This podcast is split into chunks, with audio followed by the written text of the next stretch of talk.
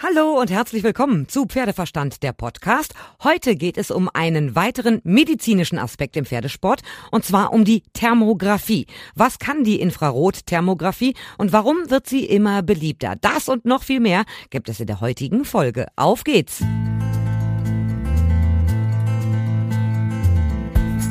Ich sitze hier in der Sonne auf dem Marktplatz bei einer Tasse Kaffee, bestimmt gleich auch mit einer Weinschorle mit Sabine Klingenburg. Ihr habt sie schon kennengelernt in der Folge aus dem März letzten Jahres, wo es um die Blutegeltherapie ging. Heute geht es aber um die medizinische Thermographie im Pferdesport. Sie hat ihr Buch fertig. Es wird in der nächsten Woche erscheinen oder in zehn Tagen. Und äh, darüber wollen wir heute reden. Als erstes möchte ich ja gerne mal wissen, wieso hast du dich auch der Thermographie verschrieben? Auch ist gut. Also eigentlich fing alles mit der Thermografie an. Ich habe zuvor ja in der Forschung gearbeitet und hatte immer irgendwie im Hinterkopf meinen Beruf aus dem medizinischen Bereich mit meinem Hobby zu verbinden und wollte gerne etwas machen, was noch nicht jeder macht. Und habe dann ähm, auch mit Hilfe einer sehr lieben Freundin und Kollegin geforscht, ähm, was es denn da noch so gibt, was man machen kann, was man diagnostisch anbieten kann und bin auf die Thermografie gestoßen. Hab dann Lehrgänge gemacht, Seminare besucht, äh, Schulungen gemacht, mir eine teure Kamera angeschafft und am Anfang ein bisschen blauäugig losgelegt. Ähm, aber nein, ich kann sagen, es war eine gute Entscheidung und es funktioniert. Ist ein gutes Tool. Ich nutze es sehr, sehr gerne. Auch zum Beispiel, um dann punktuell Blutegel zu setzen, um da nochmal anzuknüpfen. Wer ruft dich denn an? Um welche Fälle geht es beim Pferd, dass du äh, eine Thermografie machst? In erster Linie Pferdebesitzer tatsächlich. Aber es kommt auch mitunter vor, dass Tierärzte quasi anfragen, ob man Kontrollen macht. Gerade so bei Sehnengeschichten ist das sehr spannend, weil die Verlaufskontrollen da ähm, mit der Infrarotkamera sehr unkompliziert ähm, zu machen sind. Ich habe Sattler, mit denen ich hier und da zusammenarbeite, die kontaktieren aber jetzt eigentlich ehrlich gesagt nicht wirklich mich, sondern das ist dann immer so eine Dreier-Kombo, dass man sich mit dem Besitzer trifft, mit dem Sattler trifft und dann auch zusammen die Sättel quasi misst. Der Sattler nochmal von seiner Warte her aufpasst, damit man wirklich sicher sein kann, dass dann der Sattel so sitzt, wie es sein soll, sowohl für den Reiter als auch für das Pferd. Also in erster Linie der Besitzer, manchmal der Tierarzt und diese Dreier-Kombo mit einem Sattler gibt es halt. Wenn ich dich jetzt anrufe und bitte dich, ähm, komm doch mal vorbei, mach doch mal äh, eine Thermografie bei meinem Pferd. Wie aufwendig ist das für dich, für mich und auch für das Pferd? Also es, wir unterscheiden ein kleines bisschen, um was es geht. Ähm, wenn ich das erste Mal komme, läuft es in der Regel so ab, dass das Pferd vor und nach der Bewegung gemessen wird. Das heißt, der Aufwand äh, für den Pferdebesitzer ist insofern so gestaltet, dass das Pferd zuvor Boxenruhe haben sollte. Also nicht frisch von der Wiese, nicht frisch aus dem Training, weil dann natürlich schon Wärme da ist in dem Pferd, die ich gerade dann nicht haben möchte.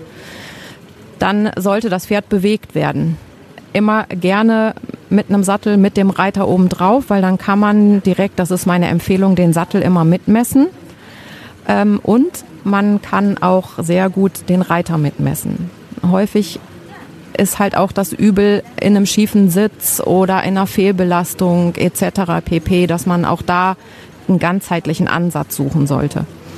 Ähm, die Bewegung des Pferdes, das braucht nicht viel. Denn es müssen ja nur die Strukturen, die per se minder durchblutet sind, also Sehnen, Bänder, sowas alles ein bisschen erwärmt sein, ein bisschen durchblutet sein, dass man wirklich dann auch messen kann und alle Strukturen abgedeckt hat. Also meistens ist das 10 Minuten, Viertelstunde, 20 Minuten. Das kommt immer ein bisschen auf die Temperatur an, die Außentemperatur, das Fell und den Trainingszustand des Pferdes. Und dann misst man das ganze Pferd halt nochmal dann ist im Grunde genommen äh, diese Aktion für Besitzer und Pferd erledigt. Dann habe ich nur noch Arbeit auf dem Schreibtisch, in dem ich alles auswerten darf. Es kommen im Schnitt zwischen 120 und 130 Bilder dann zustande, die alle einzeln angeschaut werden, im Rechts-Links-Vergleich angeschaut werden. Es ist wichtig zu schauen nach dem einzelnen Temperaturmuster der Messungen und es ist zu schauen nach einzelnen Temperaturpunkten. Also ich sitze teilweise noch mal eine Stunde dann zu Hause am PC. Das Pferd wird dann ja über die Thermografie in unterschiedlichen Farben dargestellt. Je wärmer, desto dunkler die Farbe. Richtig? Nee, das kann ich alles einstellen. Also ich könnte dir auch eine Thermografie machen und dir nur Schwarz-Weiß-Bilder zur Verfügung stellen. Das ist auch möglich. Es gibt äh, von der Software her verschiedene Farbpaletten, die man wählen kann. Und man sollte, wenn man sich da mehr mit beschäftigt, auf alle Fälle immer eine Farbpalette wählen, äh, an die sich das Auge gut gewöhnt hat, wo auch das Auge schnell Auffälligkeiten sehen kann. Das muss nicht zwingend bei jedem dieselbe Farbpalette sein. Und es gibt tatsächlich aus meiner alten Heimat einen Tierarzt, der sehr, sehr gerne Schwarz-Weiß-Bilder hat dann. Und der kriegt eine Thermografie ähm, grundsätzlich in einer Schwarz-Weiß-Palette, damit er sehen kann, was da los ist und kriegt dann nur einzelne Temperaturpunkte entsprechend angezeigt. Ich habe das mal beim Haus gemacht, so eine Thermografie. Ja, da wurde mir dann äh, im Prinzip alles rund um die Fenster und natürlich das Dach als knallrot angezeigt. Sprich, da geht die meiste Wärme gerade flöten. Dann wusste ich, äh, wo ich zu sanieren habe oder die Eigentümer zu sanieren hatten.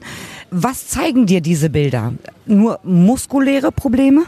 Nein, auf gar keinen Fall. Ähm, also ich kann abdecken den Muskelstatus, alle Gelenke, die nah an der Oberfläche sind, also zum Beispiel ein Sprunggelenk, ein Kapalgelenk, die Kiefergelenke, alles, wo im Grunde genommen die Haut, vielleicht ein Hauch Fettgewebe, wenn denn überhaupt an den Beinen schon mal nicht und auch so gut wie kaum Muskelgewebe, Fesselgelenke und sowas drüber ist. Auch da sieht man halt Entzündungsherde sehr, sehr schnell.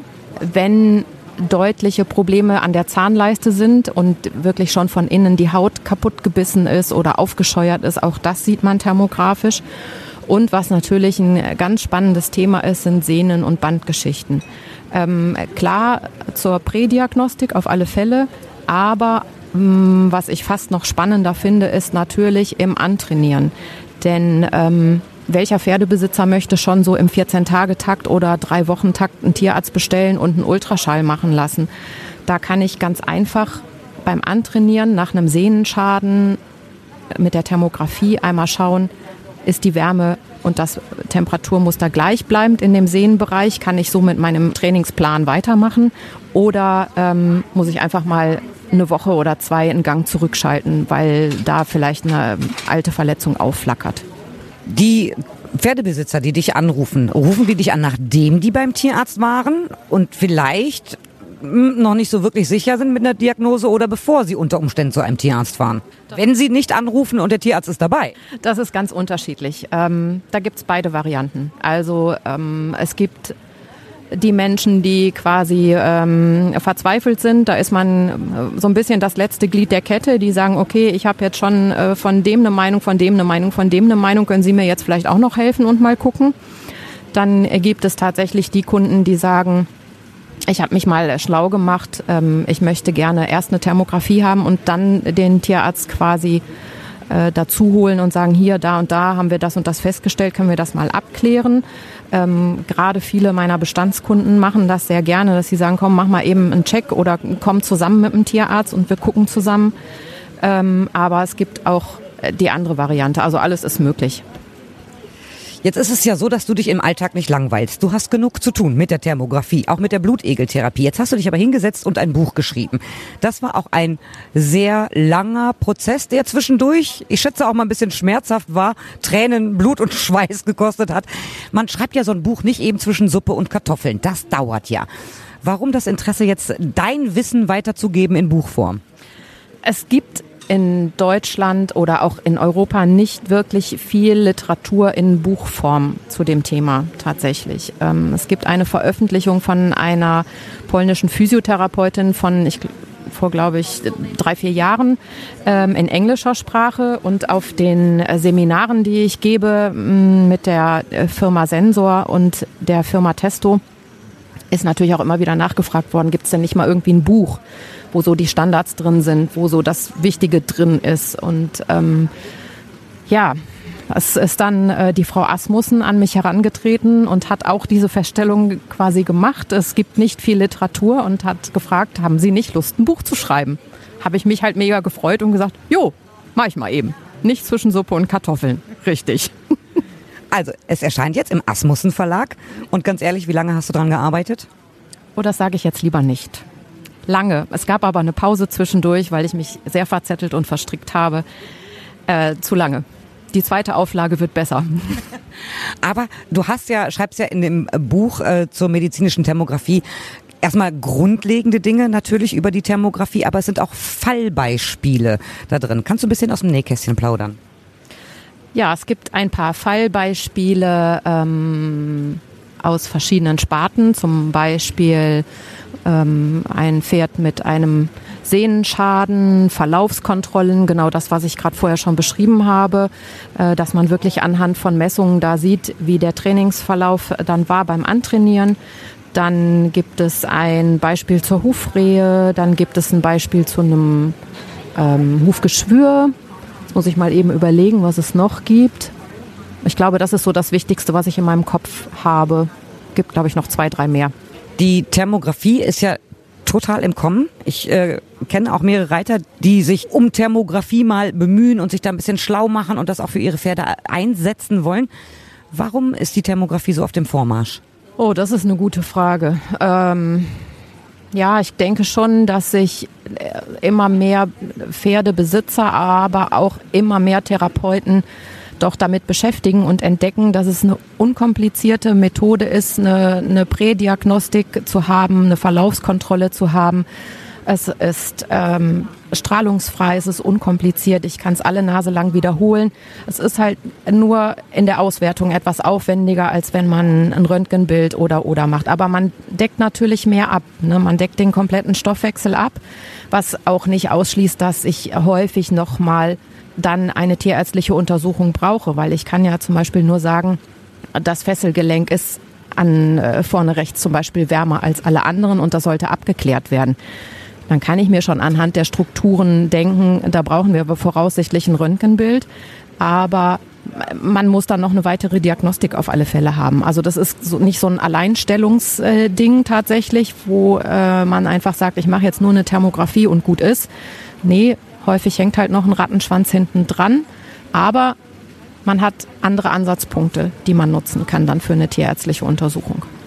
Hast du denn schon mal gehabt, dass du gedacht hast, okay, das könnte jetzt zum Beispiel ein Sehnenproblem sein? Hat es das so ein bisschen im Hinterkopf und ist was ganz, ganz anderes rausgekommen? Mmh, sagen wir mal, das Beispiel tausche ich mal aus, wenn ich darf. Ich habe schon mitunter, und das habe ich jetzt halt im Laufe der Zeit gelernt, ähm, viele Pferde gesehen, die sagen, oh, mein Sattel passt, glaube ich, irgendwie nicht. Und wir machen eine Sattelthermografie, wobei ich den Kunden, wenn ich die Pferde das erste Mal sehe, immer anrate, dass wir eine komplette Messung haben. Ähm, und dann kommt ein Sehnenschaden zum Vorschein. Das Pferd fängt halt erst recht spät an zu lahmen mit einem Sehnenschaden tatsächlich. Und dann kommt es immer noch so ein bisschen drauf an, wie schnell das die Reiter auch wirklich merken.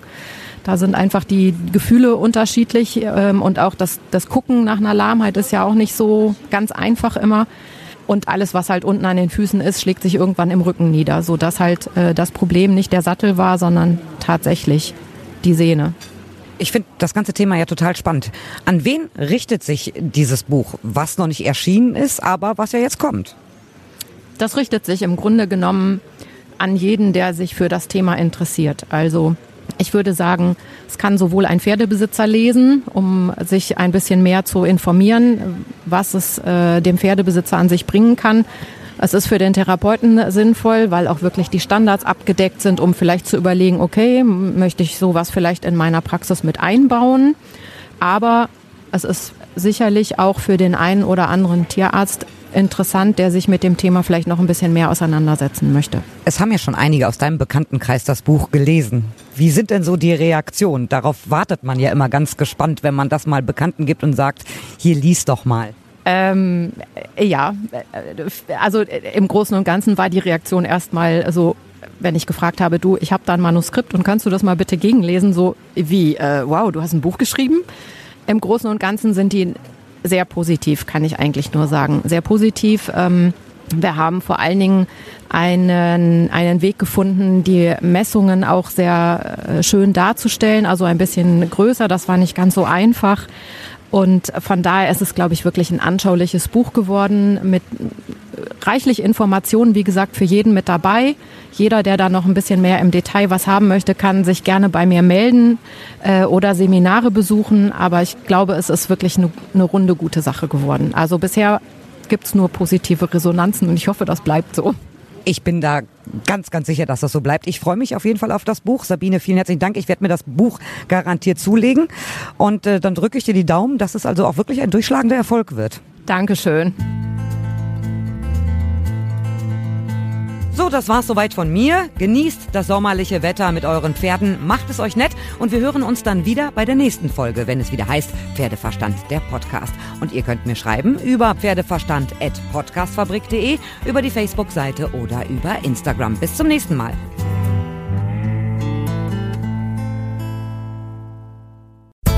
Hallo, ich bin Tim Schmutzler und das hier ist der Slash. Und wir zwei machen den Hundetalk. Also er spricht meistens mit seinem Spieli und ich mit interessanten Hundemenschen. Wir sprechen über alle Themen, die einem im Laufe eines Hundelebens begegnen. Ja, Slashy, auch über Spielis. Den Hundetalk gibt's überall, wo es Podcasts gibt und auf podcastfabrik.de. Podcast? Ja, mache ich auch. Gut. Vielleicht kriegen wir es zusammen sogar noch besser hin. Performance, Audioqualität, Storytelling. Mit einer Beratung der Podcast-Fabrik optimieren wir deinen Unternehmenspodcast. Hol dir jetzt den professionellen Support und bring deinen Podcast auf ein neues Level. Klingt gut? Dann lass von dir hören. Die Podcast-Fabrik. Bielefeld 3 die 5 110 und podcastfabrik.de.